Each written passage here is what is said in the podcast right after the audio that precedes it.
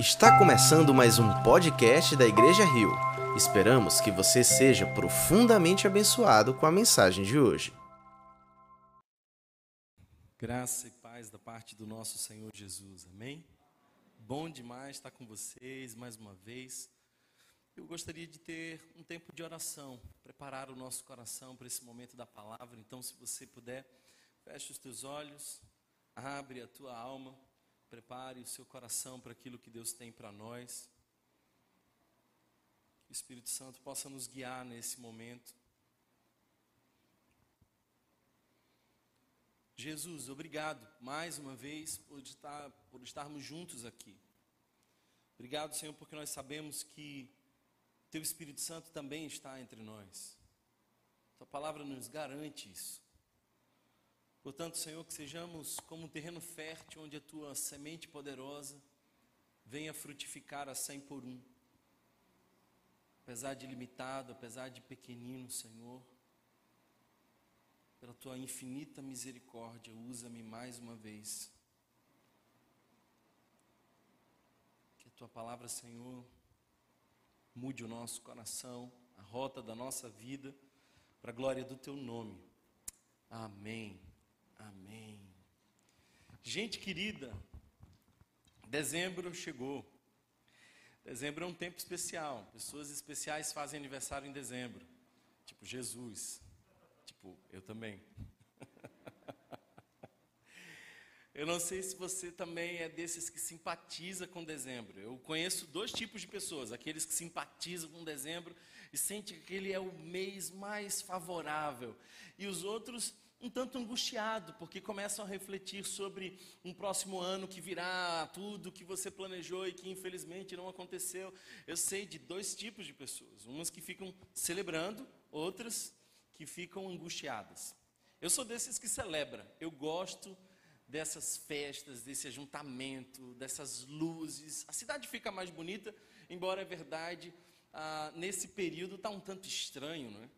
Esse negócio de distanciamento social e Natal e Ano Novo parece não combinar, mas é bom que se respeite. Nós estamos num momento muito delicado, momento onde o vírus tem voltado a crescer e precisamos ter prudência, não terror, mas prudência. O fato é que se você olhar bem para essa história, ela pode soar bem esquisito para algumas pessoas. O que, que nós estamos celebrando? Nós estamos celebrando o nascimento de uma criança.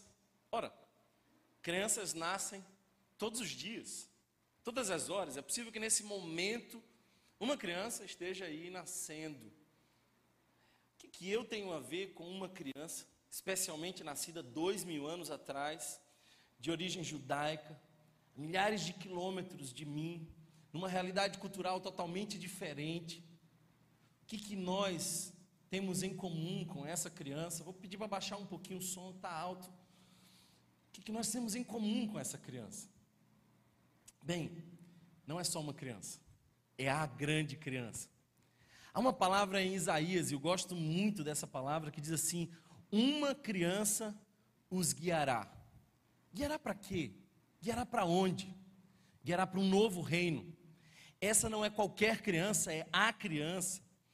Portanto, nós estamos diante, sim, de uma criança que nasceu e celebramos isso.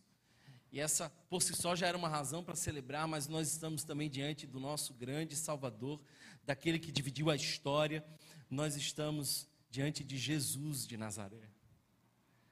Eu sei que alguns são movidos pela festa, pelo momento.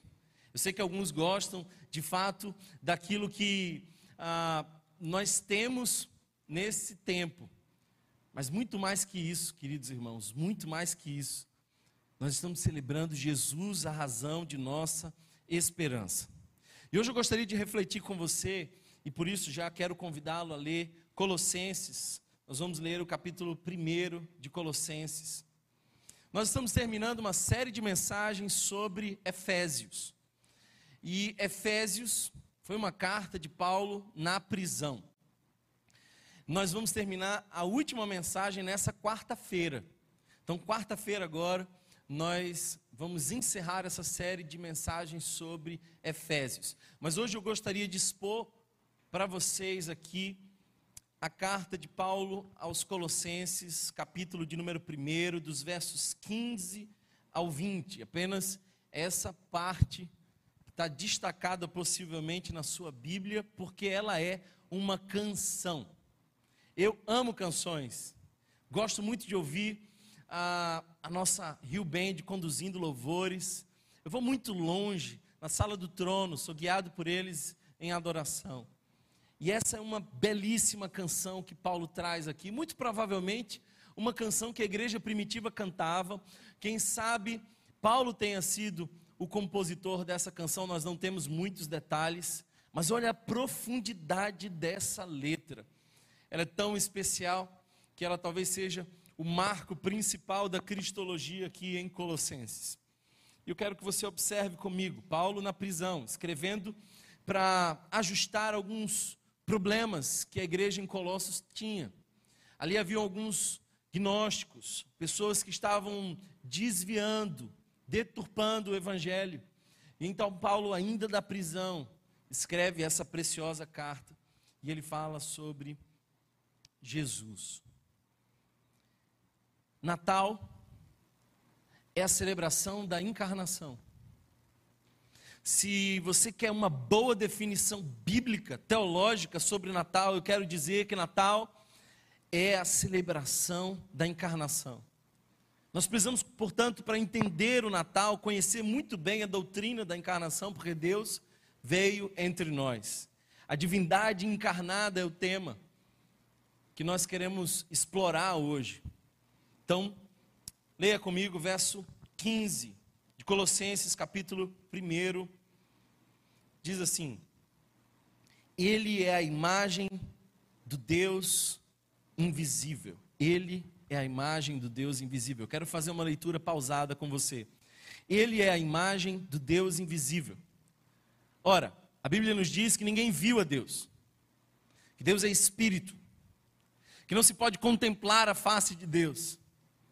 Moisés, por exemplo, desejava isso, mas não teve esse privilégio, ver a face de Deus. Mas aqui Paulo nos mostra o mistério revelado.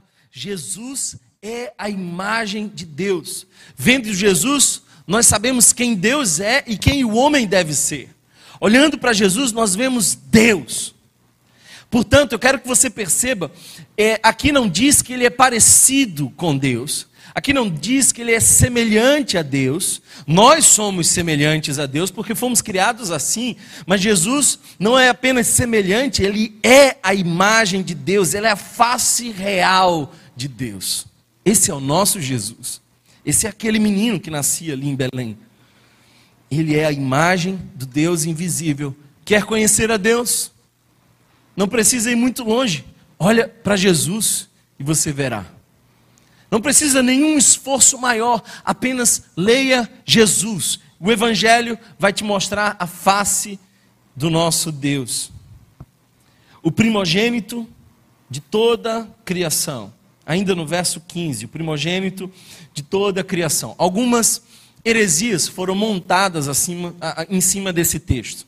E eu preciso desfazer aqui uma ideia que pode ser, por demais, perigosa na construção da nossa cristologia.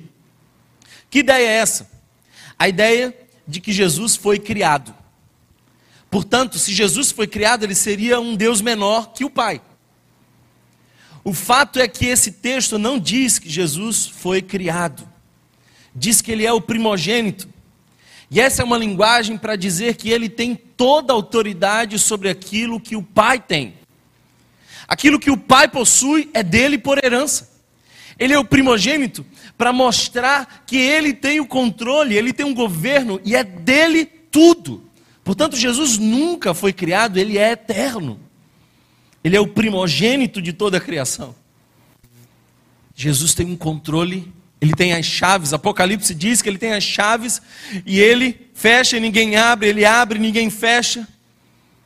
João vai dizer que no princípio era o Verbo, ou seja, Jesus estava lá desde sempre, e sem ele nada do que foi feito viria a existir.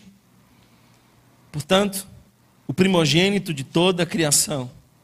Verso 16 diz: Pois nele foram criadas todas as coisas nos céus e na terra.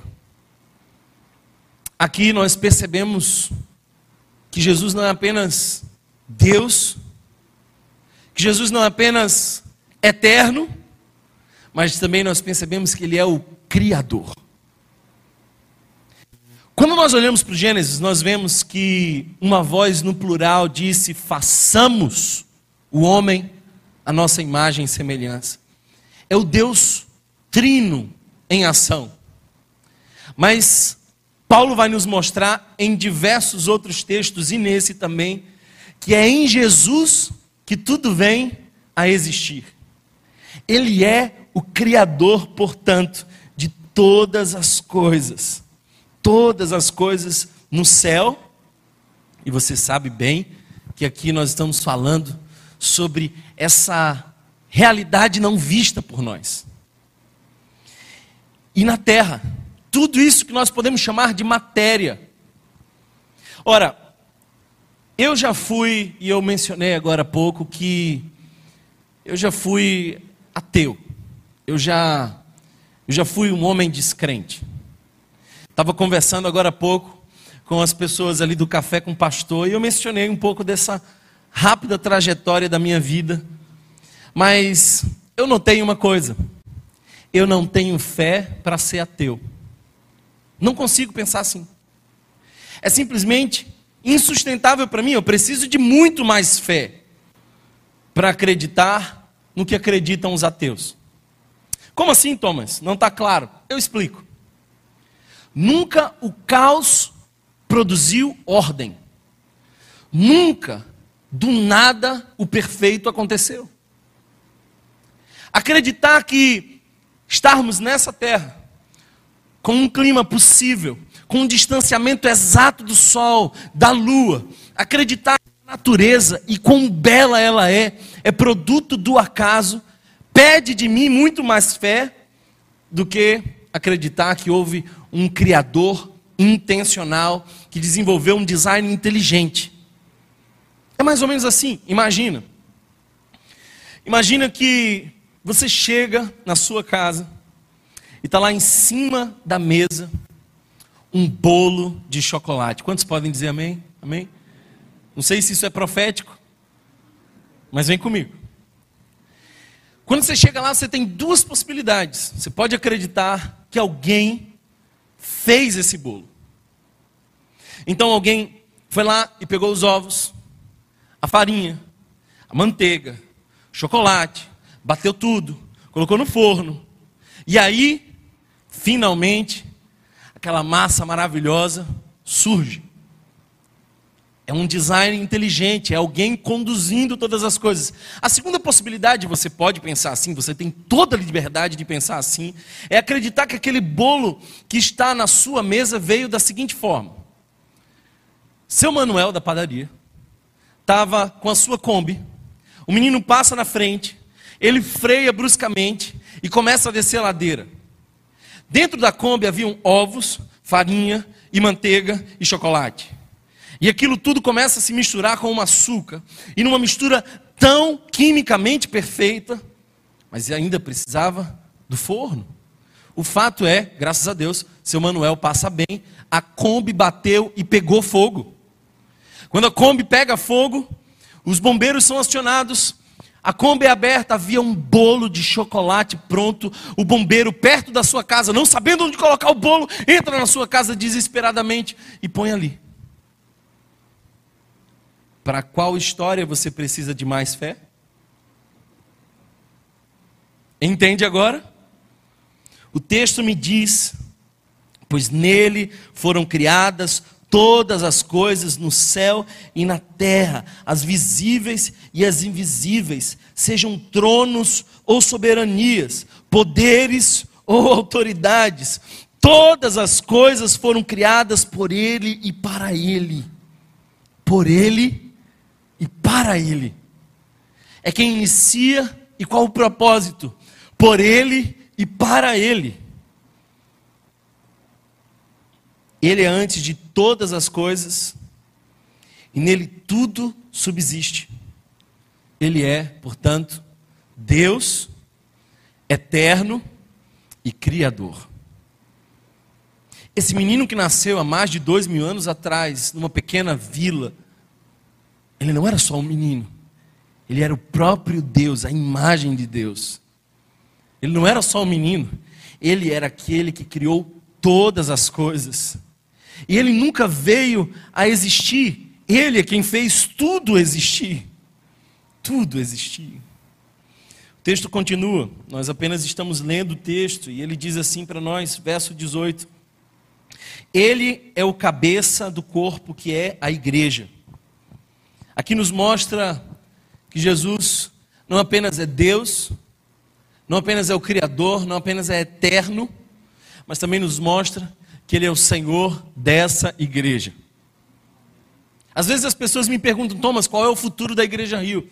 E eu digo, sem nenhum constrangimento, eu não faço a menor ideia. Porque se fosse a minha empresa, eu tenho um planejamento, eu sei o que eu vou fazer, quais serão as estratégias de crescimento, é minha empresa. Mas essa igreja não é minha, é do Senhor Jesus. Ele é o cabeça, e a palavra cabeça aqui é uma palavra que Paulo usa com frequência. Paulo usa a expressão que o homem é o cabeça da casa, para falar de autoridade, mas depois ele também diz que Jesus é o cabeça da igreja. Jesus é a autoridade máxima dessa igreja. Nós, eu, pastor Massal, nós somos apenas pastores auxiliares. Jesus, Jesus é o a autoridade máxima dessa igreja. É o princípio e o primogênito dentre os mortos. O que, que é isso, Thomas? Primogênito dentre os mortos. A ressurreição já começou, não sabia? Você sabe que a fé cristã é uma fé que não despreza o corpo. A dimensão física é tão significativa que na fé cristã o corpo não é apenas desprezado. Jesus não vem buscar apenas as nossas almas. Há um conceito precioso e esquecido de que nós seremos, seremos ressuscitados. Se o templo do Espírito Santo, esse corpo, ele não será desprezado, ele será redimido. Thomas, então eu vou ter essa barriguinha quebrada.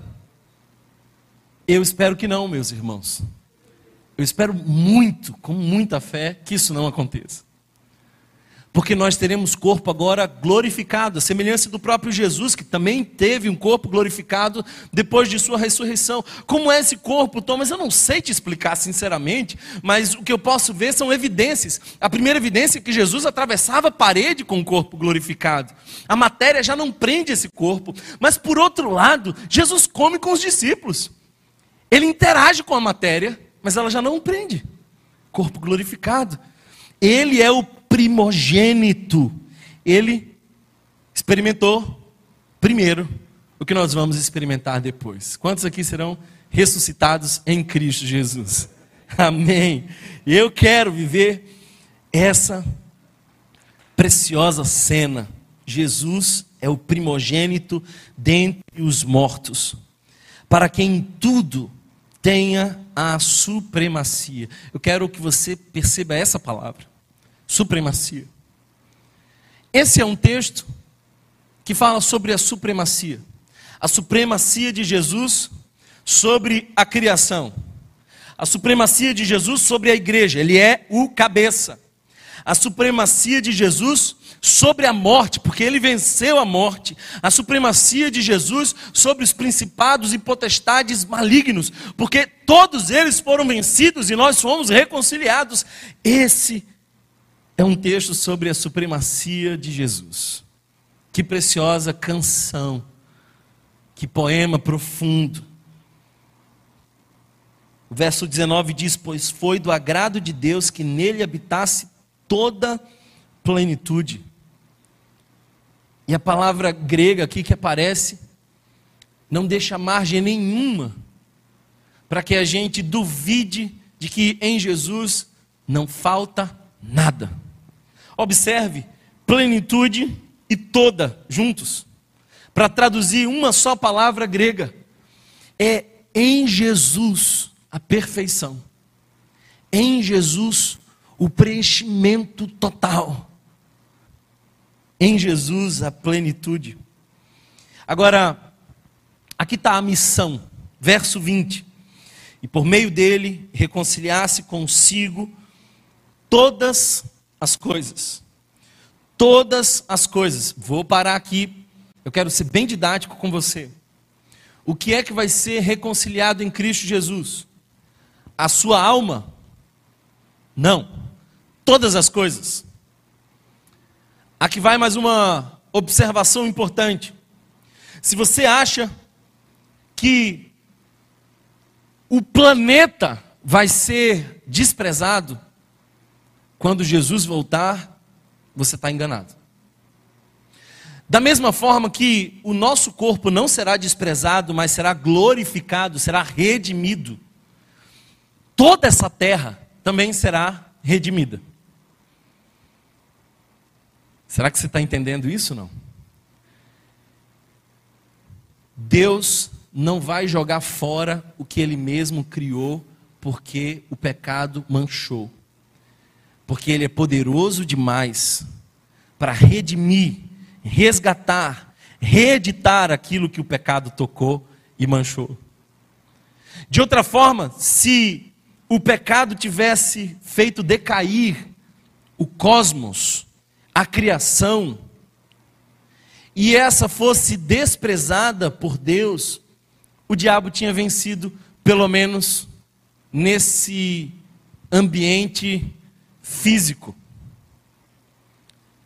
A redenção em Jesus é tão poderosa que ela não apenas alcança a mim e a você, também fisicamente, mas também alcançará toda a criação.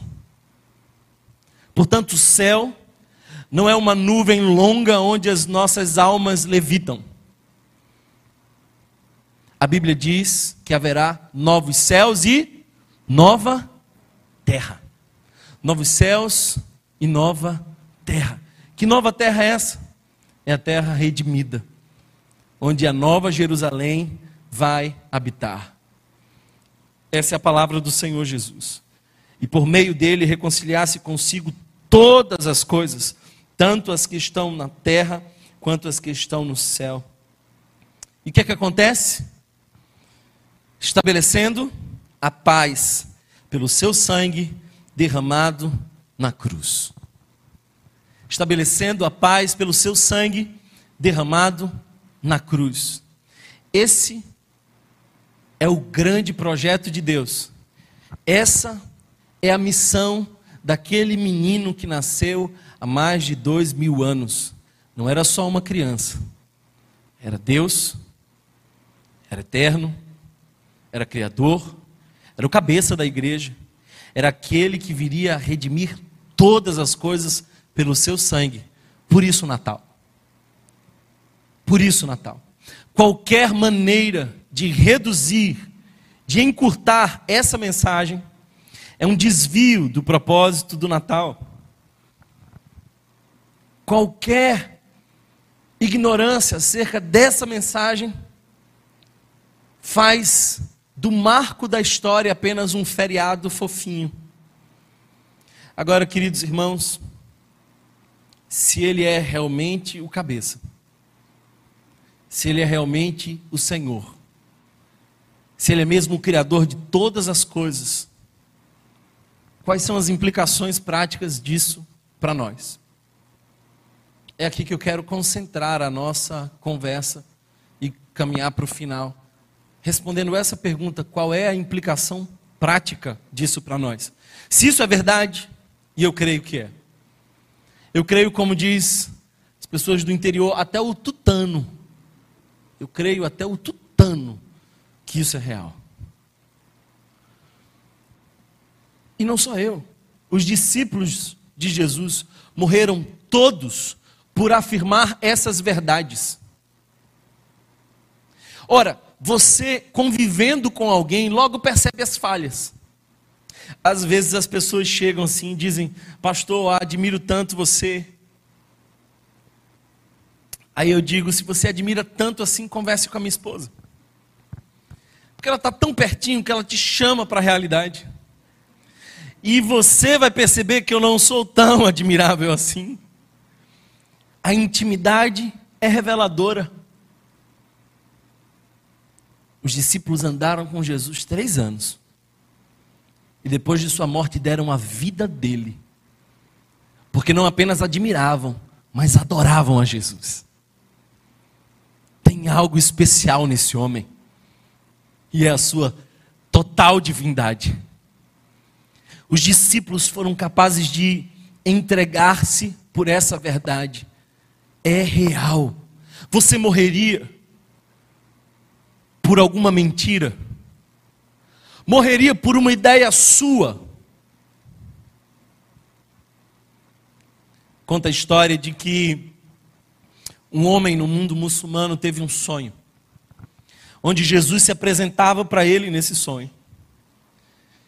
E então ele correu em busca de alguém que pudesse dizer mais sobre Jesus. E encontrou um missionário na sua terra.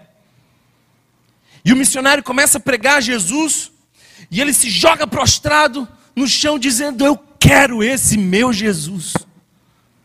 Eu preciso conhecê-lo intensamente. O missionário fez uma oração e aquele homem se entrega a Jesus. Mas depois, o missionário pergunta: Você não tem medo de morrer? Você vai voltar para sua casa? Você sabe que vai ser perseguido pela sua fé? Sabe que vai perder todo o recurso financeiro que você tem? Sabe que quem sabe a tua mulher e os teus filhos não mais te respeitarão? Você vai perder tudo. Você não tem medo disso? Aquele homem então olha espantado para o missionário e diz: Eu tenho a impressão que você ainda não viu Jesus. Será que você entende?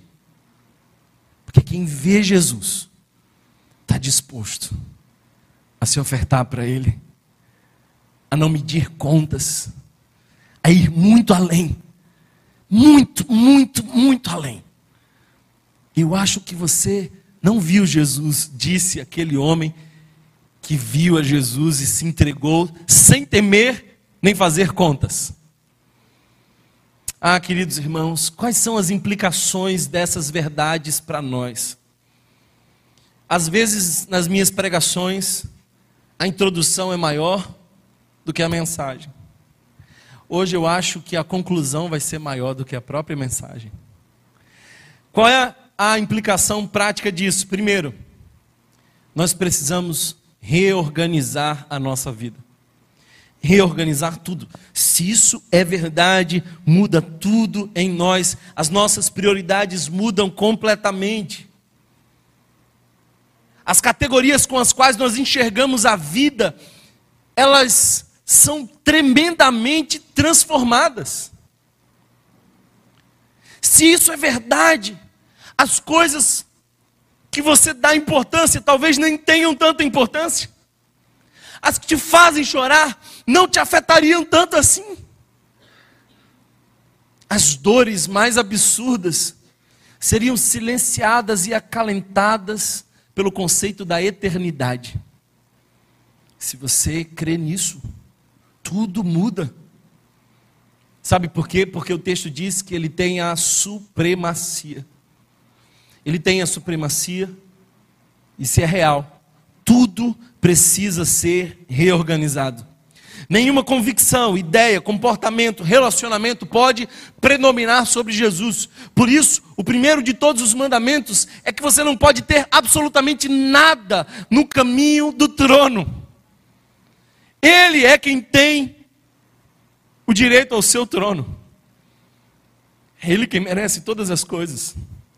Agora eu quero que você pense comigo. Imagina que alguém da sua família fica muito doente.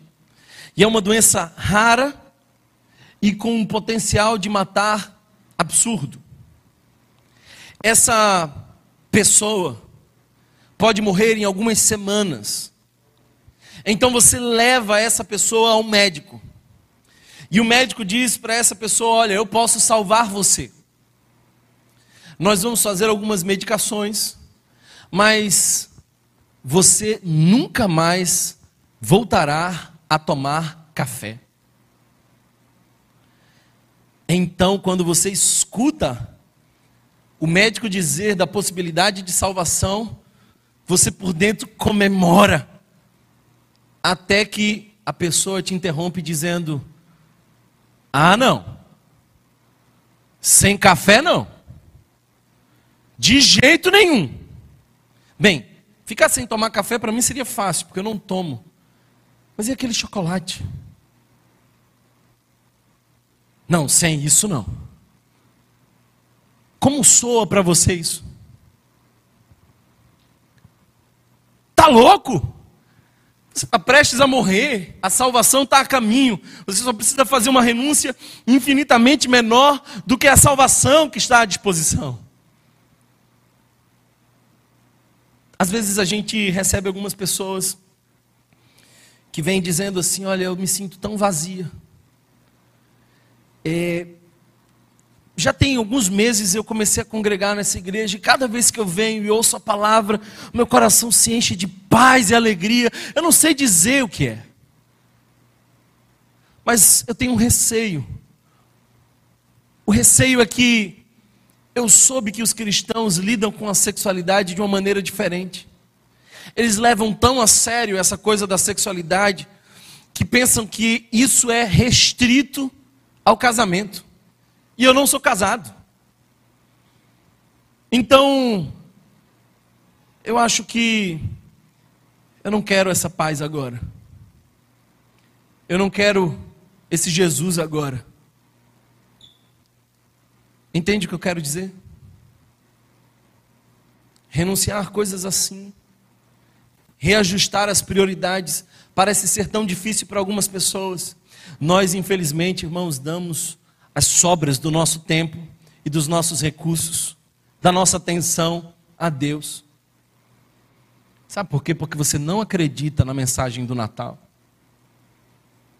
Sabe por que você tem tempo para maratonar na Netflix, mas não tem tempo para orar e ler a Bíblia?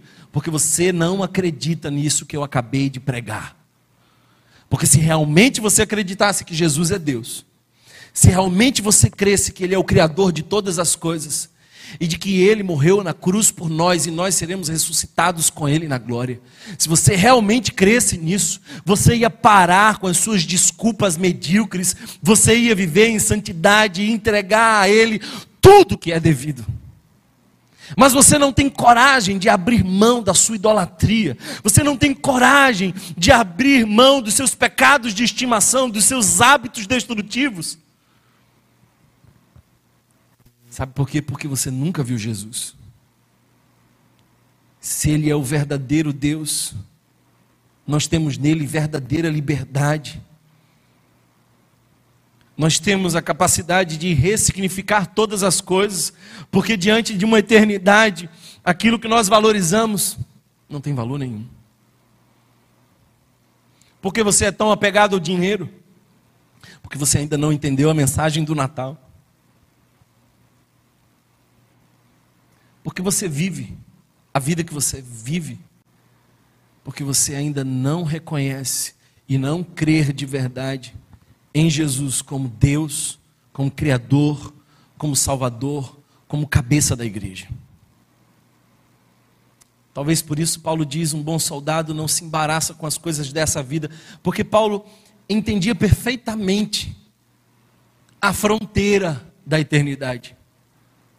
Paulo está sofrendo em circunstâncias subhumanas, mas ele diz, como uma declaração de sua fé, que os sofrimentos desse mundo não podem ser comparados com as glórias do porvir. Quem entendeu e creu em Jesus ressignifica todas as coisas.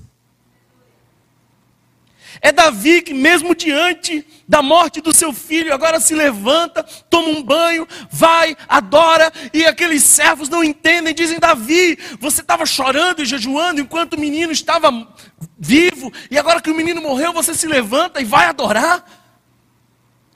Aí Davi sai com essa convicção que muda todas as coisas. Ele não voltará até mim, mas eu irei até ele. Sabe o que isso quer dizer? Eu sei para onde ele foi e para onde eu vou.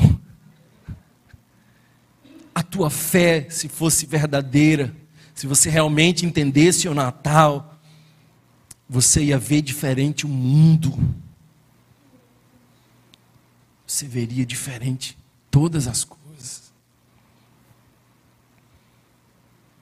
Se é real o que eu te disse, ele precisa da supremacia. Mas alguns aqui dizem: Deus mexe em tudo, mas nisso não. Deus pode mexer em quase tudo, isso não. Esse isso não é uma declaração de que você ainda não crê na supremacia de Cristo. Você está entendendo essa palavra hoje? Deus queria testar Abraão. Será que quando eu disser o nome Isaac, Abraão vai dizer isso não? Ô Abraão, teu único filho, filho da promessa, sobe naquela montanha, sacrifica ele a mim. Você diria isso não? Isso não, Senhor. Pede qualquer outra coisa, Senhor, isso não. Mas Abraão via pela fé. Ele é um homem de fé. Então ele diz para aqueles homens, seus servos que o acompanhavam: Olha, nós subiremos, adoraremos e voltaremos. É plural, é plural. Sabe por quê? Eu fico imaginando, e Hebreus nos diz isso. Se você ler a galeria dos heróis da fé, você vai ver por que, que Abraão disse isso. É porque Abraão cogitava a possibilidade de que, mesmo matando seu filho, Deus seria fiel para trazê-lo de volta à vida. Mas a promessa iria se cumprir. Você crê? Então isso mudaria tudo e você jamais diria para Deus: Isso não. A primeira aplicação prática dessas verdades que esse texto nos diz é que nós precisamos reajustar as nossas prioridades. A segunda aplicação prática que esse texto nos mostra é de que nós fomos chamados a renunciar. Nós fomos chamados a renunciar. A mensagem do Natal, embora tão fofinha, preciosa e delicada, não é uma mensagem bem assim como nós pensamos? Eu tenho vontade, e aqui vai uma ideia para aqueles que desenham. Eu tenho vontade de fazer um cartão de Natal. Se você desenha bem, pode copiar essa ideia. E o cartão de Natal que eu quero fazer é um presépio. Nada original. Senão, por um detalhe. Perto de Maria e José de alguns animais e daquela manjedoura e daquele menino, havia a imagem da morte com o seu bastão, esperando o momento de entrar em cena. Aquela cena ia convergir na morte. Jesus nasceu para morrer. Portanto, quando você olha isso tudo aqui, você pensa: nossa, como Jesus é grande, Ele é supremo sobre todas as coisas. Mas então vem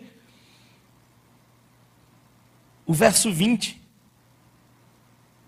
E por meio dele reconciliar-se consigo todas as coisas, tanto as que estão na terra quanto as que estão no céu, estabelecendo a paz pelo seu sangue derramado na cruz.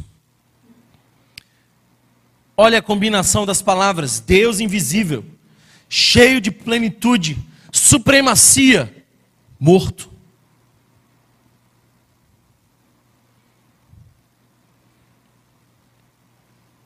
Esse é o arquétipo de uma grande aventura. Ninguém vive uma aventura sem se pôr em risco. Eu chamei um amigo querido que tem um Fusca. para a gente viver uma aventura em janeiro. E eu disse assim: olha, vamos fazer uma viagem lá para o lado do sertão, nos Fuscas. Aí a esposa dele disse assim: 2020 foi difícil como foi, e vocês querem começar 2021 fazendo uma coisa dessa? Mas é aventura, é nos colocar em risco, é o imprevisível. A aventura é isso. Alguém está entendendo o que eu estou dizendo não? O arquétipo da aventura é sair do conforto. O arquétipo da aventura é transitar os limites do controlável. Os filmes de aventura são sempre filmes onde as pessoas estão em risco e vivem renúncias.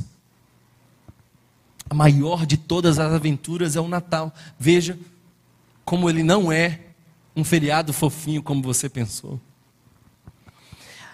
O Natal é uma grande aventura, porque ninguém deixou mais a segurança e encarou os perigos como o próprio Jesus.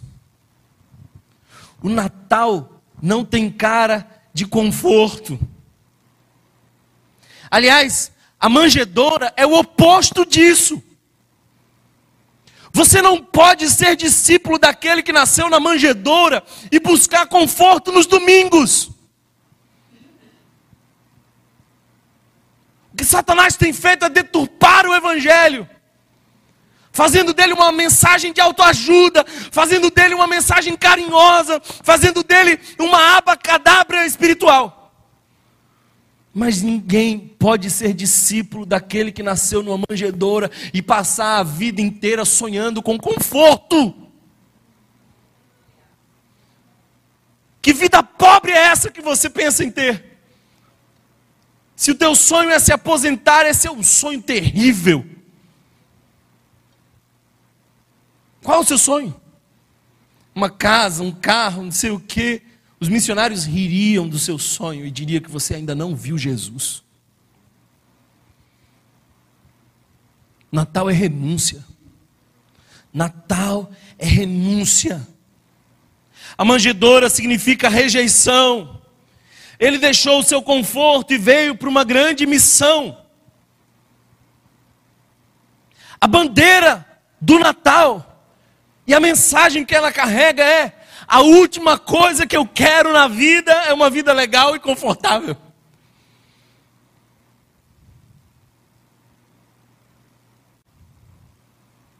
Outro dia eu estava conversando com a minha esposa, dias atrás, dois dias atrás, preocupado, angustiado, comendo, pensando. Eu olhei para ela e falei assim: sabe de uma coisa? A minha, vida, a minha vida seria tão melhor, mas tão melhor, sem esse lance de ministério. Sem essa coisa de pastorear a igreja. A minha vida seria tão mais suave, mais leve, mais confortável, mais gostosa. Ainda bem que eu tenho uma esposa crente. Porque ela olhou para mim e falou assim: Mas não foi para isso que Deus te chamou. Você está entendendo? Alguém recebe essa palavra aqui hoje?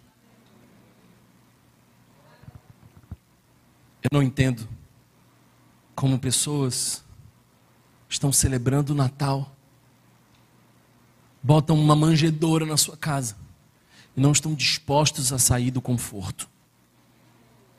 Isso é uma incoerência.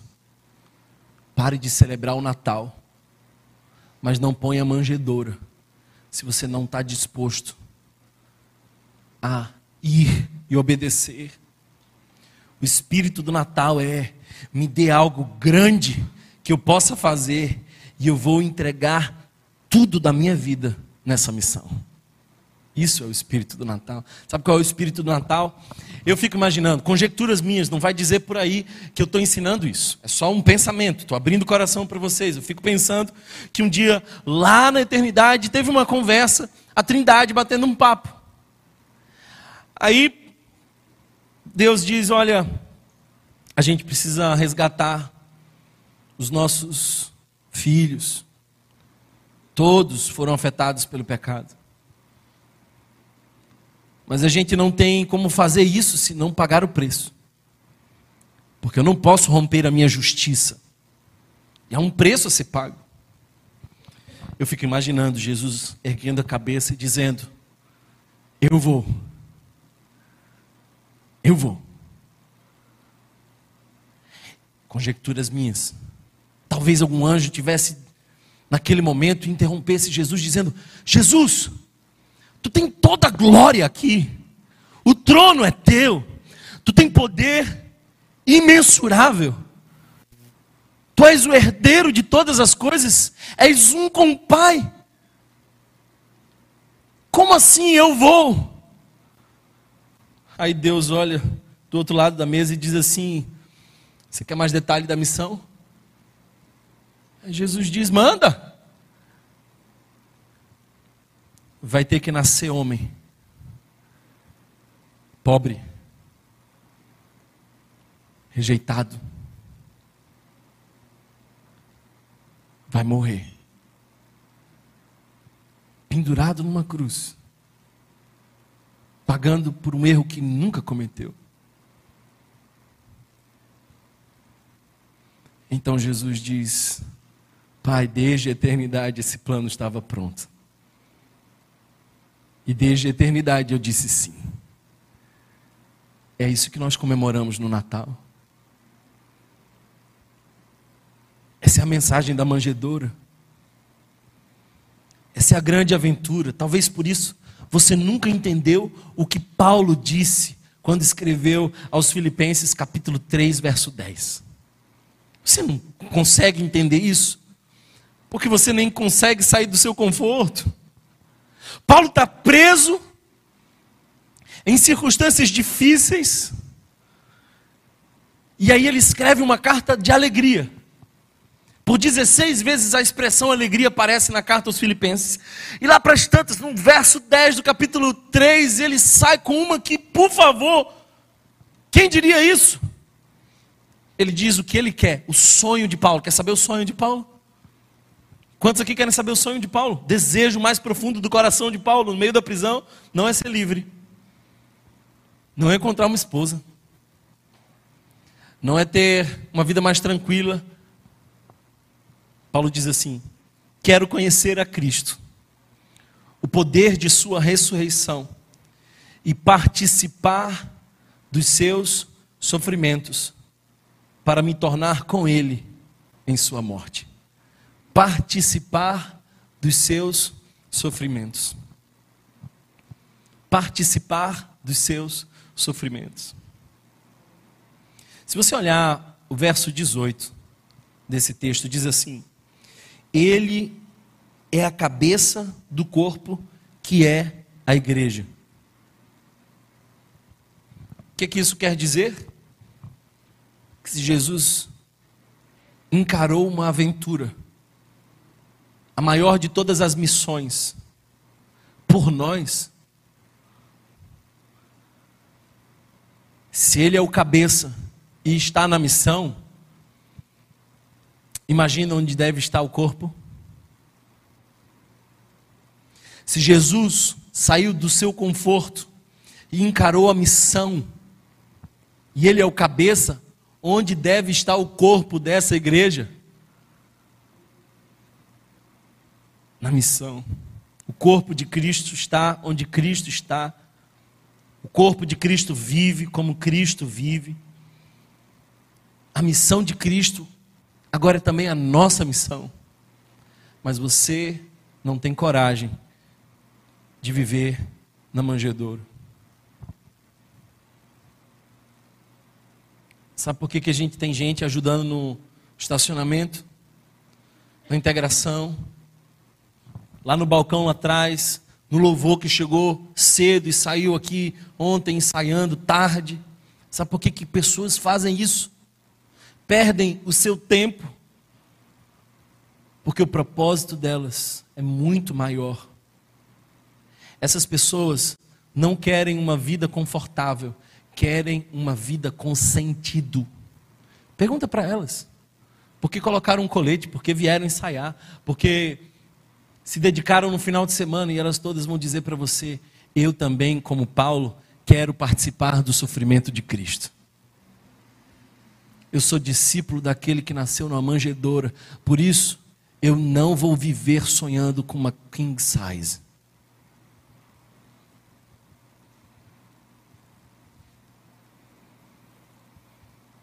A manjedoura, portanto, irmãos, não é uma inspiração, é uma comissão. Quem olha para a manjedoura não devia dizer que bebê fofinho, devia dizer, ai de mim, que ainda não saí do meu conforto. Você não é novo demais para servir, não é velho demais para servir, não é ocupado demais para servir. Você só ainda não viu Jesus como tinha que ver, porque no dia que você vê-lo e entender a mensagem do Natal, você estará bem disposto a fazer diferente. Alguém recebe essa palavra aqui? Por último, quais são as implicações daqueles que entendem a mensagem do Natal? Primeiro, reajustar as minhas prioridades. Sempre que eu entendo o Natal, que eu entendo a mensagem do Evangelho, sempre que eu começo a pensar em quem Jesus é e no que ele fez, a gente reajusta as nossas prioridades. Segundo, a gente fica disposto às renúncias. Mas terceiro, a gente se regozija, a gente se alegra, a gente se anima. Vai perguntar para esse pessoal se eles estão tristes. Tá triste aí, irmão?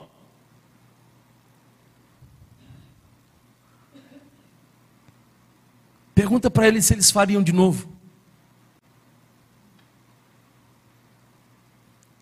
Sabe, Marcos capítulo 10, verso 29, me diz algo tão interessante. Jesus está falando aos seus discípulos sobre as renúncias. E no meio daquele seu discurso aos discípulos que fizeram renúncias, ele faz também uma promessa. E a promessa de Marcos é a seguinte: aqueles homens tinham renunciado o convívio familiar, aqueles homens tinham renunciado o conforto dos seus empregos, Aqueles homens tinham renunciado tudo para seguir a Jesus. O jovem rico não, mas aqueles homens sim.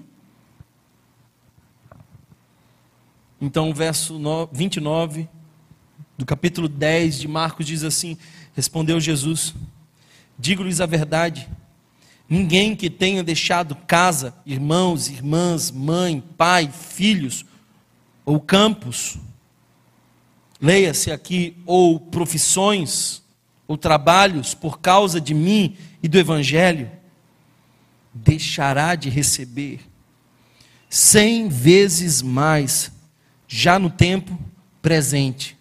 Cem vezes mais no tempo presente. Não é uma promessa para se desfrutar quando você morrer na eternidade é aqui, é agora. Jesus está dizendo assim, e é promessa dele, ele é fiel, ele cumpre. Está dizendo assim: ninguém deixará de receber cem vezes mais, já no tempo presente, casas, irmãos, irmãs, mães, filhos e campos. E com eles perseguirão, e na era futura, a vida eterna.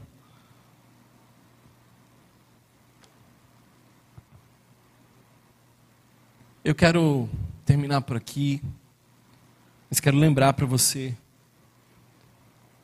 que o Natal é alegria para aqueles que estão dispostos a viver para Jesus. Os anjos disseram: paz na terra e alegria. Sabe, irmãos, que alegria é essa? De onde vem essa alegria? O verso que nós lemos nos diz assim: Verso 20: Por meio dele reconciliasse consigo todas as coisas. Eu fui reconciliado com Jesus. E por ter sido reconciliado com Jesus, eu tenho alegria. A minha alegria é essa. No Antigo Testamento, Deus foi fogo, foi tornado, foi luz. Mas no Novo Testamento, Deus apareceu como um menino bebê. Por que ele escolheu bebê? Por que ele escolheu ser uma criança indefesa? Eu não sei. Eu não tenho essa resposta. Não há nenhum glamour em ser um bebê. Mas eu posso conjecturar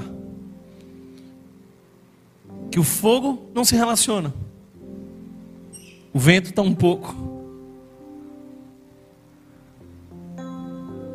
Portanto, ele veio como nós para ter relação conosco. É Deus tão grande e supremo que baixa, que baixa tanto, que vem como criança. Relacionamento.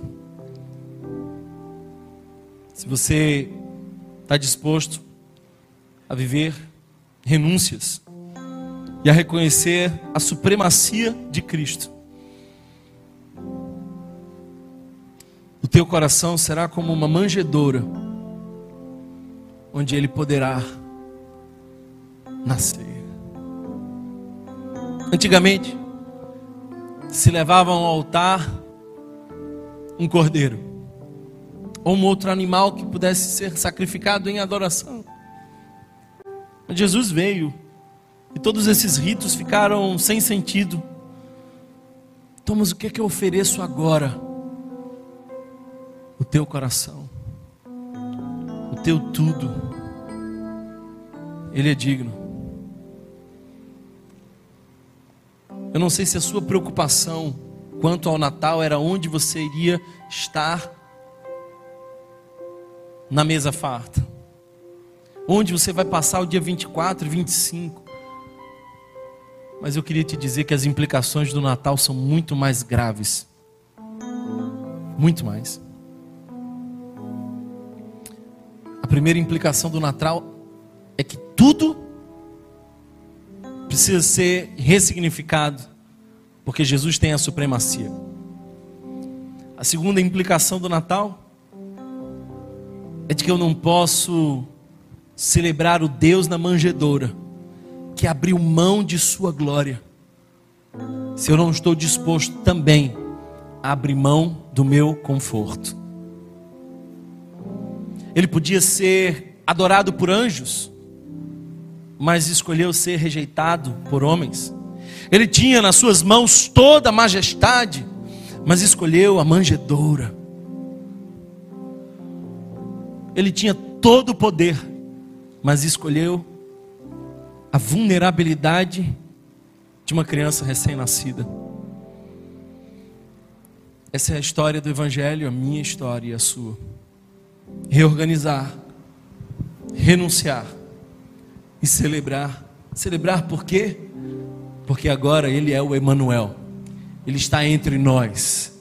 Eu não sei você, mas eu sinto a presença de Deus nesse lugar é poderoso, é transformador andar com Jesus.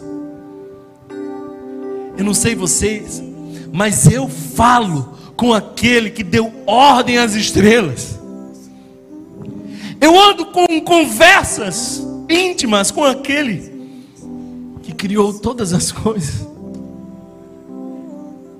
Mais que isso, o Espírito Santo dele agora vem habitar em mim. Por isso, a alegria para um cristão não é consequência das cenas que nós vivemos, porque elas mudarão. Boas e ruins vão sempre mudar.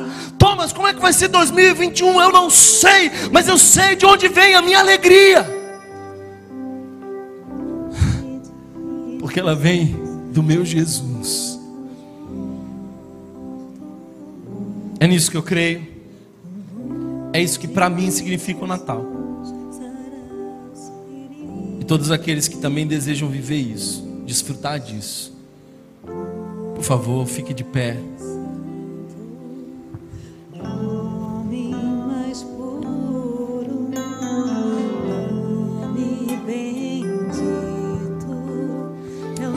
Lá em Jeremias capítulo 18, Deus diz para Jeremias o seguinte: Dispõe-te, põe-te em pé. Põe-te em pé. Era como se Deus estivesse dizendo: Jeremias, eu quero falar. Mas antes de eu começar a falar e te mostrar algumas coisas, você precisa estar de pé, como quem diz: Eu estou disposto, eu quero, eu estou aberto, meu coração está disponível, eu sou teu. Por isso eu peço para você ficar de pé, porque é onde você tem que estar para obedecer. É como os soldados ficam diante do seu general. Por isso, hoje nós estamos de pé, dizendo: Deus, eu quero viver o verdadeiro Natal, não um feriadinho bacana. Eu quero viver renúncia, mudar totalmente as minhas prioridades, abrir mão dos meus pecados e experimentar essa alegria indescritível. Será que você pode cantar essa canção como quem diz: Esse é o desejo do meu coração. Eu sei quem tu és, Jesus. Eu sei quem tu és, Jesus. Portanto, canta com toda a força do seu coração isso. Se você foi abençoado por essa mensagem, compartilhe com alguém, para que de pessoa em pessoa alcancemos a cidade inteira.